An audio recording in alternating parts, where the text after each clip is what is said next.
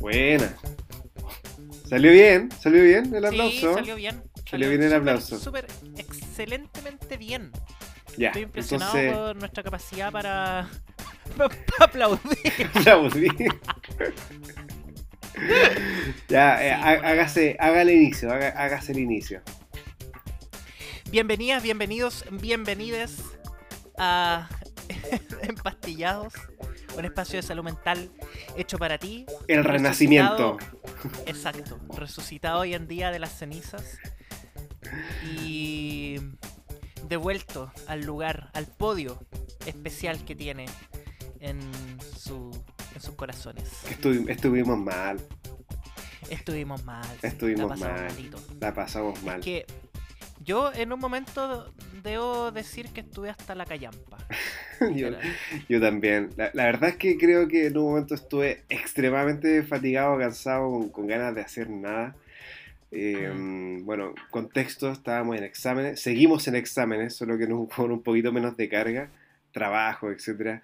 Pero, pero no, estuvimos mal, pero, pero esto igual nos da, nos da harto júbilo hacer el podcast, así que em, es una actividad de autocuidado también. Comparto tu, tu sensación de júbilo. Em, bueno, veni- ve- venimos. Está bien, bien conjugado el verbo, ¿no? Depende de lo que quieras decir. Sí, es verdad. Pero estuvimos en un live, live de Instagram hace media hora. Y debo decir que lo pasé particularmente muy bien. Estuvo bueno, estuvo bueno, sobre Sí, todo sí. ahora que sabemos que, que comíais tierra, que podríais comerte la ceniza de Marie Curie también. Sí, sí, lo que- pero son cenizas radioactivas. Ceniza radioactiva, listo, ahí para el Sí. pancito, listo. Sí, po, pancito con ceniza. Oye, pero mm, introduzcamos esta, este capítulo, ¿te parece? ¿De qué vamos a hablar, José Ignacio? No, pues, pero si yo te estoy haciendo la, la, te estoy dando el pase para que tú digas de lo que vamos a hablar. Yo digo de qué vamos a hablar. Eso. Ya, entonces, en este capítulo de Te la hago simple, vamos a hablar de qué es el trastorno bipolar. ¿Qué es el trastorno bipolar? Vamos a hablar. Amigo, entonces. amigo, ¿qué dijimos de, de la voz de la Luis ¿Qué dijimos de, de hablar Ya, última vez, última vez, deja, déjame. No, no, no, está bien. ¿Sabes qué? ¿Sabéis qué? A mí también me hicieron notar de que el nivel de bullying que yo te hacía en este espacio era demasiado alto. ¿Ah, Entonces sí? hoy día voy, te voy a dejarte ser nomás, ¿cachai? Ah, ya, bien, bien, Sí. está bien. No, Sí. pero sabes que todas estas cosas yo las hablo mañana en mi terapia y listo, y chao. Ah, ya, qué bueno, qué bueno todo, que te todo estés el cuidando. trauma- todo el bullying lo, lo hablo en mi terapia y no, no hard feelings. Sí, es que ese es el tema, como que yo te hago bullying, pero después yo te pago las sesiones, ¿cachai? Sí, pues, sí, pues la Entonces, gente no sabe sí. eso. La gente no sabe eso. Sí. Así que, no, pero por hoy, para que no quede registro de esto, voy a tratarte particularmente bien. Ah, qué Voy a bueno. intentarlo. Qué bueno. voy Entonces mañana no voy al psicólogo. Eh, o sea, yo creo que va a depender del nivel de trauma que, que quieras abordar. Ya, bueno, entonces ya va, sin más preámbulos vamos de lleno mejor al, al capítulo de hoy. Entonces, ¿qué es el Espérate, tras- espérate, espérate, espérate, espérate. Antes, antes, antes, antes, antes. Intervención muy corta. Quiero mandarle felicitaciones a mi hermano que ahora tiene su diploma de stripper. Eso nomás. En men- mención en bombero, dijiste, ¿cierto? Mención en bombero. En Mención bombero. en bombero. sí, Bien. en bombero. Ya, entonces, el trastorno de ánimo bipolar. Yo creo que muchas, muchas personas han escuchado de esto. Hay, hay muchos famosos que, que en algún momento han dicho que tienen trastorno bipolar. O es súper típico que a veces la gente como que se refiera a sí mismas como, no, es que yo soy muy bipolar o, o mi amiga es súper bipolar. Y la verdad es que no yo creo que tú tendrás la misma impresión que yo, José, pero muchas veces eh, esa impresión es errónea y, y ellos y ellas no tienen un trastorno bipolar, sino que se refieren Sí. a otra cosa. Culturalmente está muy arraigado el hecho de, de escribir de repente cambios de, de humor, de repente como en, en un mismo día o como cambios demasiado repentinos de humor como que alguien es bipolar. Y de hecho mucha gente llega eh, a, las cons- a la consulta con esa queja de repente. Como, ¿sabe qué? Yo no sé si soy bipolar porque mi humor como que varía demasiado durante el día. A veces estoy muy feliz, a veces estoy muy triste. Mm. Y yo creo que justamente por lo mismo hemos considerado hacer esta, esta cápsula. Para hablar de qué es realmente el trastorno afectivo bipolar. Sí, porque eso que describen estas personas, bueno, hay algunas personas que igual dicen que podría ser parte del espectro de los trastornos bipolares, pero para, hacerlo más didáctico vamos a considerar que no son así y, ahora vamos a explicarle lo que actualmente, de acuerdo a la ciencia, se entiende como un trastorno bipolar. Bueno, lo más sencillo, lo más general que vale la pena explicar es que el trastorno bipolar forma parte de los llamados trastornos del ánimo. Y que, bueno, valga la redundancia, eh, son trastornos en donde existe una alteración del ánimo. Pero para entender este concepto, bueno, primero tenemos que entender qué es el ánimo, ¿cierto? Y después entender cuando uno habla de que el ánimo está anormal. Por ejemplo, José, ¿tú me podrías decir cómo explicar a la gente qué es el ánimo? Pero por supuesto. La verdad es que existen distintas definiciones y, y, conceptos al momento de intentar delimitar qué es el ánimo. Yo creo que ha costado un poco como en la psicopatología clásica darse como a entender en cuanto a ciertos conceptos y muchas veces uno se encuentra con definiciones que pueden ser totalmente distintas. Pero eh, para hacerlo didáctico y simple, podemos entender el ánimo como la manera en que una persona dice sentirse. Otra definición que también puede resultar útil es la de estado de ánimo, que se refiere al estado o disposición cuya prevalencia se prolonga a lo largo del tiempo, o sea que es algo sostenido. Si lo quisiéramos esto llevar a un lenguaje ya mucho más simplificado, podríamos entender que el ánimo es como tener un filtro de celofán en los ojos. Así muy... Bueno, lentes 3D. Claro, claro, pero con celofán. la gracia del celofán es que puede ser de distintos colores. Entonces, dependiendo del color que uno tenga el celofán, va a ser la forma en que uno mm. vivencie y experimente el mundo. Y eso uno lo podría llevar a la analogía de que el celofán sería el estado de ánimo. Claro. Y ahí el, estado de ánimo, claro, abarca muchas cosas, desde cómo nos sentimos con nosotros mismos, cómo nos sentimos con el mundo también, cómo nos sentimos en relación al futuro, cómo sentimos nuestro cuerpo, no solamente nuestra, nuestro valor personal, sino nuestro cuerpo, cómo percibimos las relaciones personales también. ¿Qué tanta motivación vamos a tener para hacer las cosas? ¿Qué tanta energía? Incluso cómo dormimos. Está definido a partir de, nuestro estado de ánimo. Porque el ánimo también afecta los ritmos más biológicos, así lo que comemos, como tú dijiste, lo, que dormimos, también cómo, cómo nos movemos, eh, igualmente. Mm. Y Álvaro, ¿cómo se altera? El ánimo o cuando hablamos de una normalidad en, el ánimo? Es súper importante definir esto porque hablamos de que el trastorno bipolar forma parte de un trastorno del ánimo. Y evidentemente todos tenemos estados de ánimo distintos a lo largo de la vida. A veces estamos tristes, a veces estamos felices, a veces estamos preocupados y todos esos son estados de ánimo. Pero nosotros pusimos el concepto de que hay un estado de ánimo normal. Por lo tanto, es importante definir cuándo vamos a, considerar que un estado de ánimo va a ser anormal. Y en términos prácticos, y es como lo que se hace en psiquiatría ahora, se considera que un estado de ánimo va a ser anormal cuando este estado de ánimo es tan intenso que hace sufrir a la persona. También se va a considerar que un estado de ánimo es anormal cuando se extiende más allá de lo esperable o también cuando pone a la persona en una situación de riesgo para sí misma u otros, y también cuando altera su capacidad de pensar o incluso puede alterar su funcionamiento físico. Decantándolo en un ejemplo, una persona deprimida puede tener una tristeza tan intensa que puede llegar a ser insoportable. Ese sería como el criterio de intensidad para considerar lo normal, que causa sufrimiento. Después, imaginemos que una persona contrae una depresión luego de que un cercano suyo ha muerto y que esta persona sigue triste y sigue sufriendo por su tristeza tras dos años. Uno puede esperar que la persona esté triste después de un duelo en el primer año quizá, pero ya dos años es mucho y ahí ya uno puede considerar que se escapa de lo que es normal. Mm.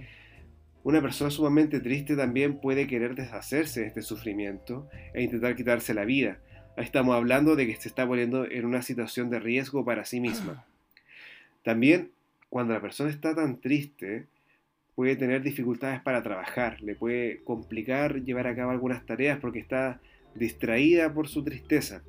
Y por último, las depresiones más graves, también se ha visto que las personas pueden dejar de comer y bajar mucho de peso. Eso es un ejemplo de cómo un estado de ánimo puede interferir en el funcionamiento físico de la persona.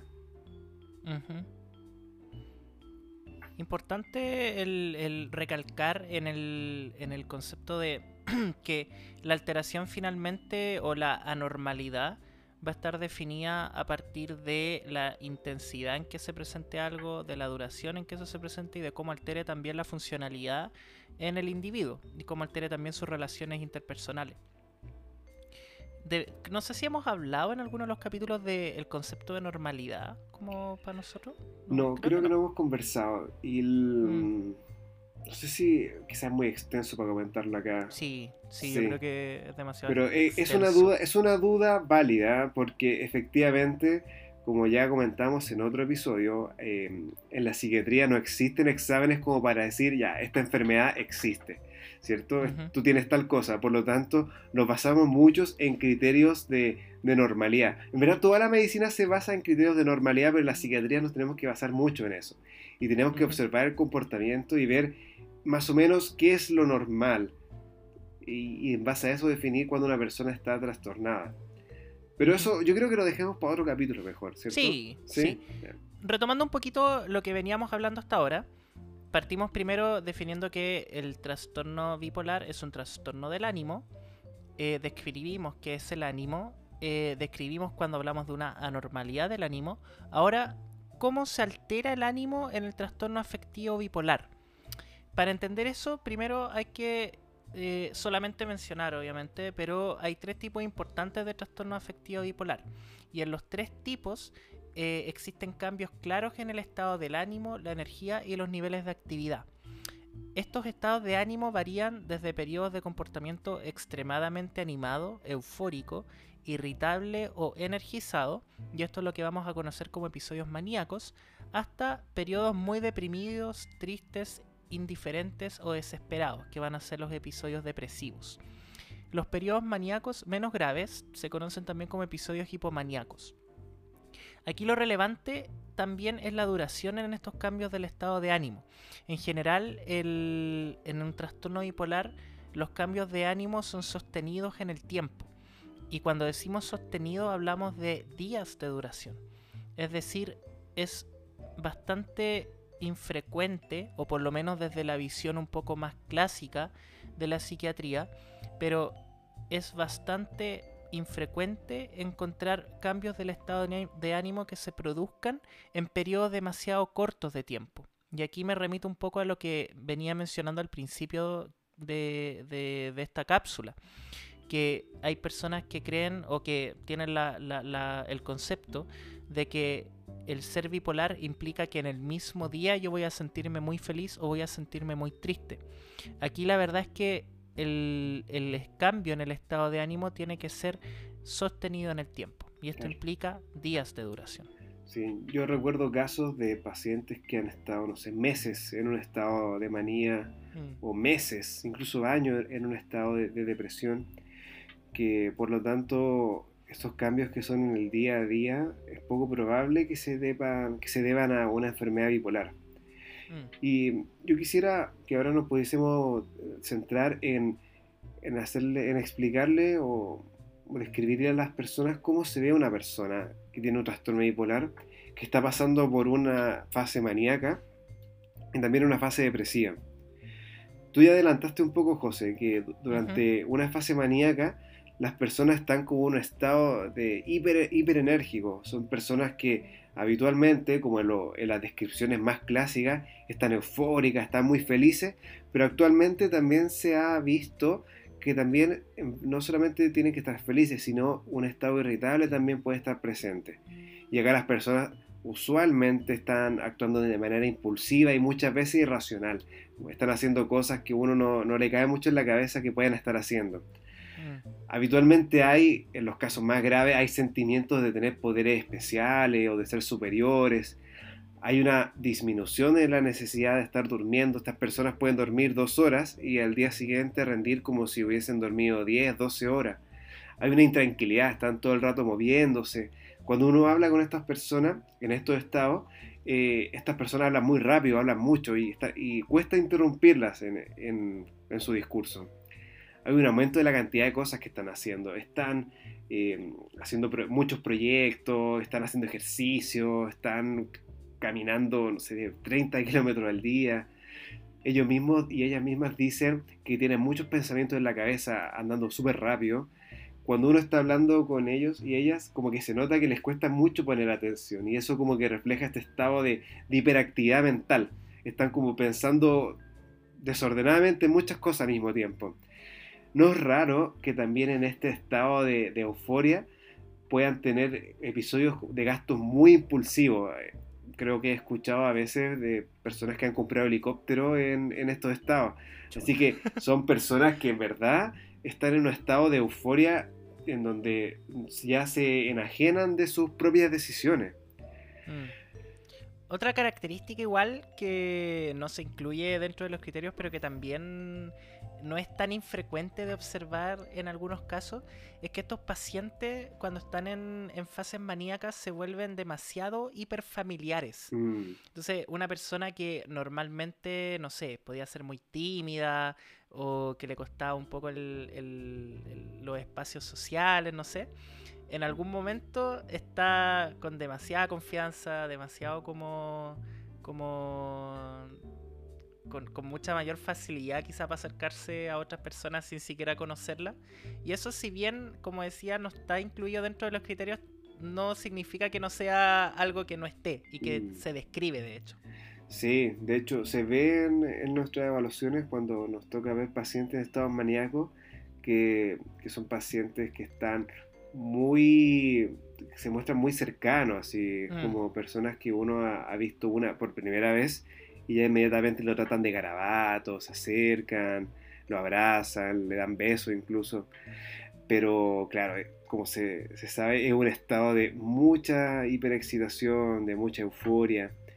Y lo importante es destacar que, no tienen que estar todas estas cosas para decir que uno está maníaco, sino que estar algunas, que por lo tanto no es necesario que, que esté todo esto completo para decir que una persona está maníaca, sino algunos criterios, mm. sobre todo en estado como de euforia, de, aumento de actividad o de, o de disminución de las capacidades para dormir, es como lo más típico que se ve. Sí, sí. Mm.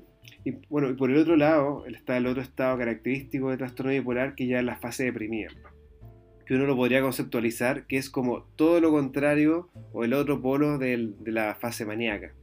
Y en este estado las personas dicen frecuentemente que se sienten muy tristes y hay un, una gran reducción del interés por hacer cualquier actividad. Acá incluso la falta de ganas puede interferir en las actividades del día a día. Por ejemplo, las personas no se bañan, no se visten, no, no, no cocinan, etc. Y también no es infrecuente que las personas digan que han habido cambios del peso. Como habíamos dicho antes, los estados de ánimo pueden variar el funcionamiento físico. Y las personas o pueden tener mucha hambre o pueden disminuir mucho su hambre y eso cambia su peso puede haber dificultades para dormir igual, pueden andar como mechita corta, que están irritables, pueden sentir que hay una falta de energía para hacer las cosas, pueden tener sentimientos de no valer nada o sentimientos de culpa acerca de cosas que pasaron hace mucho tiempo, pueden haber problemas para concentrarse, puede haber indecisión al tomar, al tomar cualquier tipo de decisión. Y claro, cuando todo esto se configura eh, como un escenario muy negativo, pueden aparecer pensamientos de muerte que sería como el, el escenario más grave. Claro, claro. Aquí recalcar en que son polos muy distintos, muy opuestos, de un mismo espectro, por así decirlo. Mm. Como si el ánimo fuera como una dimensión, tenemos el polo maníaco y el polo depresivo, que serían como los extremos de, de esta dimensión.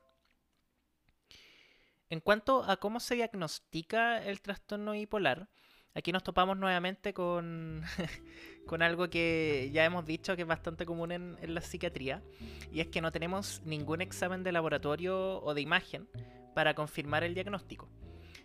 Sin embargo, eh, nos valemos mucho de la historia, o sea, de, la entrevista clínica.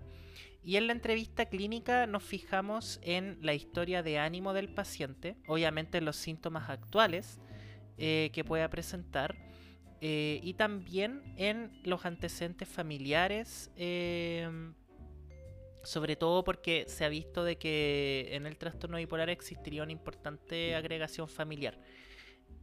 Y finalmente el, hecho de poder realizar un diagnóstico a tiempo va a influir de, de, manera importante en el pronóstico a largo plazo de esta patología. O sea, mientras con mayor anticipación, mientras antes podamos hacer el diagnóstico en, en una persona, mejor va a ser su, su, resultado, su funcionalidad a lo largo, a lo largo del tiempo. Si yo una vez tuve eh, un paciente que, me, que él tenía la duda de si tenía un trastorno bipolar y él me, me, preguntó si hacerse un examen de litio en la sangre podía diagnosticarle mm. trastorno bipolar.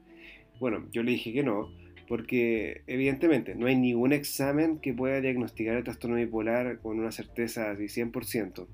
Y la verdad es que el litio en la sangre solamente sirve cuando el paciente está en tratamiento con litio y es para ver que los niveles de litio que le estamos dando al paciente estén bien. Las, las personas de manera normal tienen niveles de litio que son indetectables, así que no, mm. no tiene ningún sentido pedir ese examen. Claro, y lo otro también es que muchas veces los exámenes que nosotros pedimos cuando, cuando nos enfrentamos a este, a este tipo de pacientes son para descartar otras cosas que puedan estar influyendo mm. en este estado anímico distinto. Eh, y en ese sentido, de repente alteraciones en, en, en pruebas de, específicas de sangre. No, no quiero, no quiero explayarme. No, pero por ejemplo la, tiroides. Por ejemplo en el perfil bioquímico, en el funcionamiento de la tiroides, eh, sobre todo también consumo de drogas, son cosas que uno mm. tiene que descartar para, para poder hacer el diagnóstico de, una enfermedad bipolar. Entonces, si bien no tenemos ningún examen confirmatorio, los exámenes que pedimos son para descartar otras cosas que puedan estar influyendo en estos cambios, en estos cambios del, del estado de ánimo. Claro. Típico que, se pueda confundir, porque son muy parecidos, un estado de intoxicación por cocaína con un estado maníaco. Claro. Porque el estado de intoxicación por cocaína, justamente un estado de euforia, que la paciente o el paciente no tiene que dormir, o está haciendo muchas cosas. Mm. Entonces, finalmente, hacer hincapié en eso. Y cuando, cuando yo me refiero, que no lo expliqué mucho, pero como a la historia de ánimo del paciente, eh, lo que tratamos de construir con el paciente es un, una línea de tiempo, por así decirlo, con sus variaciones anímicas que él pueda reconocer. Y ya sea hacia arriba, es decir, como hacia el polo maníaco, o hacia abajo, hacia el polo depresivo. Ver si a lo mejor hay algún gatillante de esta variación y ver también cuánto dura esa variación. Y eso no, nos da, por así decirlo, un, una imagen bastante fidedigna de cómo ha ido evolucionando el ánimo, porque al final es un reporte que construimos con el relato del paciente y muchas veces también con el relato de los familiares. Claro. Yo creo que ya, como para ir casi, casi al final, podríamos hablar brevemente acerca de lo que de lo que implica el tratamiento del trastorno bipolar, como que incluye. Bueno, a grandes rasgos, el tratamiento básico consta de psicoterapia, que sería la terapia por el habla, con un psicoterapeuta o una psicoterapeuta, y también medicamentos. Sin embargo, en casos graves, y bueno, a los dos José y a mí nos ha tocado, que es necesaria la hospitalización en la hospitalización en una unidad psiquiátrica. Sobre todo en esos casos en donde, por ejemplo, en un estado de depresión muy grave hay un riesgo suicida, o a veces en estados de manía muy intensa puede haber un comportamiento muy disruptivo y muy riesgoso. Por ejemplo, pacientes que están en un estado maníaco, que, que están gastando mucho dinero, que se están endeudando, o que bien están teniendo un comportamiento que es riesgoso para otras personas. Porque no es raro que personas en estados maníacos que se sienten tan dueños del mundo, así como tan dioses, pueden tener de pronto como sentimientos de persecución o ideas de persecución de las otras personas. Y en base a eso se pueden sentir muy, se pueden volver hostiles contra las personas que mm. están, que piensan que lo están persiguiendo. Claro, al final se convierten en un riesgo no solo para ellos, sino que también para, para otras personas. Claro, exactamente. Acá lo importante es mencionar que el rol de los medicamentos es ayudar a que la persona estabilice su ánimo. Justamente por eso se llaman los medicamentos, estabilizadores del ánimo.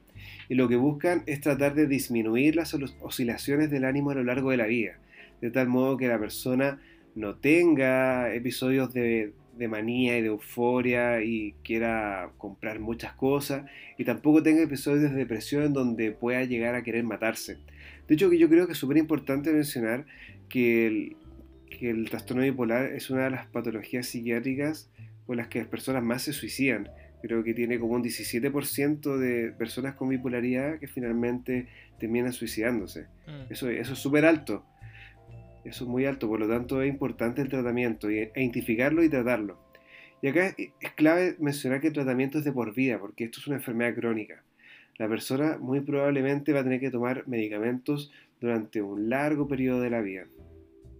Es importante tratar esta patología porque uno podría decir, pucha, pero si estoy con un episodio en donde me siento súper bien, que sería por ejemplo un episodio maníaco, o un episodio hipomaníaco, que es de menor eh, intensidad, ¿por qué, ¿por qué tratarlo? Por ejemplo, ¿por qué tratarlo si es que no, por ejemplo, si no tiene ningún comportamiento de riesgo?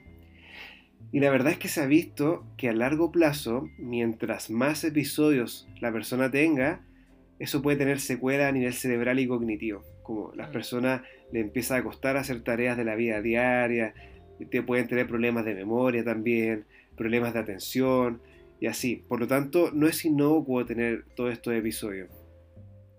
Eso es bien, es bien común también que la gente lo pregunte, porque, como decís tú, o sea, em, ¿por qué tratar algo donde la persona se siente sí por así decirlo, falsamente bien. Mm. Y justamente es por eso, porque estos episodios no son inocuos para el funcionamiento del cerebro. Mm. Y a largo plazo hay, hay cambios, o sea, finalmente los pacientes notan cierta, eh, ciertas dificultades en tareas de la vida diaria o en tareas que requieren habilidades cognitivas más básicas. Mm. Y es tan importante tratar estos episodios que de hecho en casos muy graves, en donde por ejemplo el riesgo suicida es inminente o hay un, o hay un comportamiento extremadamente disruptivo, es que en la unidad de psiquiatría se opta por hacer una terapia electroconvulsiva, que de hecho es una terapia que es segura, que debo decir que si yo, yo pasara por esto, yo accedería a hacérmela como primera línea, eh, y que es una terapia rápida, segura, y que incluso es más segura que los medicamentos y tiene una respuesta súper rápida y muy efectiva y es particularmente muy buena en el trastorno afectivo bipolar, tanto si estás en un estado de, de, manía como en un estado depresivo. Por lo tanto, lo que quiero decir es que acá se buscan por todos medios que la persona salga de su estado porque sabemos que eso no es inofensivo para el cerebro. Sí, yo, qué bueno que mencionaste lo de la terapia electroconvulsiva porque aprovechando que esto queda en el que, estamos grabando, quiero decirle a mi familia que si es que en algún momento yo llego a estar así, por favor hagamos una terapia electroconvulsiva. Sí. Y con esto la verdad es que lo que quiero transmitir es que eh, es, una, es una opción de manejo que es segura, que es bastante efectiva, como, como decía Álvaro y que y de la que lamentablemente yo creo que un poco la cultura popular nos ha hecho la ha hecho bastante impopular sí deberíamos tener un tener un capítulo de desmitificación de la terapia electroconvulsiva sí. sí. coméntenlo en nuestras redes sociales si es que si es que les les eh, genera interés el tema. Pero yo creo que sí porque es un eh, yo creo que cuando la gente habla de psiquiatría automáticamente le viene la imagen del electroshock del electroshock. del electroshock. Pero bueno. Ya para ir cerrando un poco, para ir cerrando este, esta cápsula, eh, me gustaría detenerme un poco en hablar sobre la funcionalidad en los pacientes con trastorno afectivo bipolar. ¿Por qué la funcionalidad? Porque muchas veces cuando, cuando alguien tiene un diagnóstico de una patología psiquiátrica, la pregunta que viene automáticamente posterior al diagnóstico es cómo va a afectar esto en mi vida que muchas veces, sobre todo con este tipo de diagnósticos, los la, la, patología es crónica, o sea, va a estar ahí por un montón de tiempo. Finalmente, lo que se ha visto con respecto al trastorno afectivo bipolar es que habría una peor funcionalidad que la población normal. Pero hay que tener ojo con ese dato, porque muchas veces los estudios toman poblaciones muy heterogéneas de pacientes con enfermedad bipolar sabemos que hay distintos tipos de enfermedad bipolar, que no todos los pacientes son iguales, que no en todos los pacientes hay una misma presentación, una misma edad de presentación de la enfermedad, y lo más importante que muchos de los pacientes probablemente no adhieren de la misma forma al tratamiento. Y en ese sentido, finalmente hay que interpretar o darle una segunda leída a, este, a esta peor funcionalidad que podrían tener los pacientes con este diagnóstico a modo de experiencia, lo que, me ha tocado ver es que los pacientes cuando están en su fase, o sea, fuera de su fase, ya sea maníacas o depresiva, tienen un funcionamiento muy similar a la población, a la población general, es decir, a la población sin la patología. Y que la adherencia al tratamiento finalmente es algo que influye de forma positiva en el pronóstico de estos pacientes. Y finalmente con respecto a la peligrosidad de los pacientes con trastorno afectivo bipolar, y por peligrosidad me refiero quizá como al nivel de violencia y de hostilidad que pudieran tener estos pacientes. Como bien mencionó Álvaro en, en, cuanto a los síntomas maníacos, en general estos pacientes van a verse mucho más hostiles o mucho más agresivos cuando estén con su patología descompensada. Es como como poco probable que un paciente mantenga un nivel de violencia cuando está bien tratado, por así decirlo. Eh, ahora, en general, la patología psiquiátrica se asocia a un mayor riesgo de violencia. Pero cuando hablamos de patología psiquiátrica nos pasa lo mismo que de lo que hablaba anteriormente. O sea, es demasiado heterogéneo el concepto de patología psiquiátrica. Y en ese mismo sentido, tener un trastorno afectivo bipolar no es sinónimo de que me voy a ver enfrentado a una persona que vaya a ser más violenta. Em, no sé, Álvaro, si tienes algo más que, sí, yo creo que en esta parte. Yo creo que eso es súper importante porque efectivamente los estudios, hay que ser sincero, dicen que, que, tanto la funcionalidad como la peligrosidad serían mayores en las pacientes con enfermedades psiquiátricas que la población general, pero es súper heterogéneo. Mm. Lo que sí sabemos es que la discriminación y la, inequidad social en general afecta enormemente a la, población psiquiátrica. Probablemente mucho más que el impacto de la funcionalidad y que el impacto de la peligrosidad. Mm. Por lo tanto, no tenemos que guiarnos por estas aseveraciones. Por ejemplo, puedo contratar a alguien que tiene un trastorno bipolar o, tengo que alejarme de una persona con trastorno bipolar, porque eso no lo tenemos seguro, pero sí tenemos seguro de que si tú te alejas o, lo discriminas, sí va a aumentar enormemente el estigma y la inequidad frente a esta población. Palabras al cierre. Palabras al este cierre. Oye, no, pero antes de las palabras al cierre, me gustaría también dejar el, el, el mensaje de que en pacientes con trastorno bipolar y familiares de pacientes con trastorno bipolar está el bueno está la Sociedad Chilena de Trastorno Bipolar o SOCHITAP como en su, en su nombre abreviado.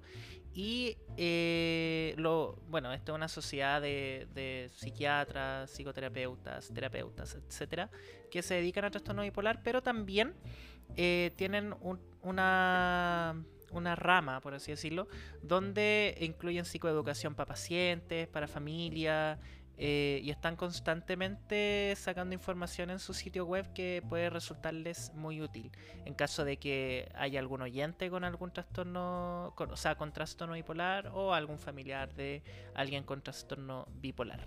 Incluso que sean parte de sus amistades también, también, También. sirve bastante. Y ahora sí, palabras Ahora sí, al cierre. palabras del cierre. No, al cierre. Palabras al no cierre. del cierre. El del cierre. De la crema- Palabras- de la cremallera. de la cremallera. eh, del Marruecos.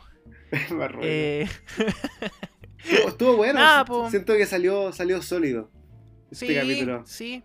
Hablamos de, mm, de cosas bastante interesantes, bastante... nosotros aquí lo que hacemos es tratar de aterrizar esto en lenguaje que a ustedes les, le- les sea comprensible.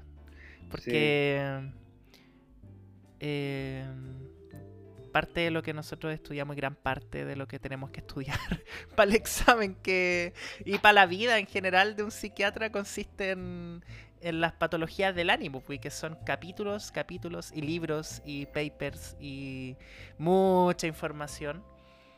Eh, y eso, estoy como llorando por este espacio, pero eso, esas serían mis palabras al cierre. Suéltalo Sí, nomás, déjalo ir. Era un desahogo, gracias, gracias. Sí, gracias a, No toda sé, la, Álvaro, tus palabras al cierre. gracias a toda la audiencia. Este es un tema que, que a mí personalmente igual me, me gusta bastante. Es un gran trabajo traducirlo en palabras simples y creo que en verdad eh, aprendemos un montón haciendo este ejercicio. Y mm, en general yo me llevaba la idea de que los pacientes y las pacientes, por lo tanto creo que la audiencia también, agradece que uno pueda aterrizar esta información. Así que nuevamente gracias a todos los auditores, a todos los que nos vieron en el live de hoy. Vamos a sortear eh, un iPhone 11 a la, a la gente que, no, que nos vio. Así que, así que coméntenos quiénes fueron y ahí hacemos el sorteo. Esto, Sí. esto es para ver qué personas se quedan hasta este momento del capítulo. Sí, po. Sí, Sí. el capítulo, o sea, la parte del capítulo donde decimos que vamos a sortear un iPhone 11. Sí. O iPhone 12. No tengo idea. ¿Cuál sorteamos? El iPhone 12, ¿no? El 13. El 13. Vamos a sortear el siguiente iPhone que salga. Eso. Eso, eso. A la- a la vamos salga. a sortearlo a la gente que vio el live, que sabemos quiénes fueron, y, y que nos envíen un mensaje para hacer presente como su asistencia. Sí. Y junto con el iPhone 11 se pueden ganar un receptáculo de tierra em, para que laven su losa. Eso. Eso. Muchas gracias por su sintonía, puede ser, por su audiencia, Por, su audiencia. por su escucha activa de este espacio. Bueno, muchas gracias por por todo. Y recuerden seguirnos en Instagram en empastillados.podcast, en Twitter no, en Facebook todavía no, y en TikTok. Tenemos TikTok. Ah, sí, pues Tenemos TikTok, pero, pero todavía no subimos nada, pero vamos a empezar a subir cosas. ¿Verdad que tenemos TikTok? Tenemos Ya, El TikTok. miércoles tenemos que grabar un video. Ya, una Ya. coreografía. Eso. Ya. Ya. Chao, gente. ¡Chao!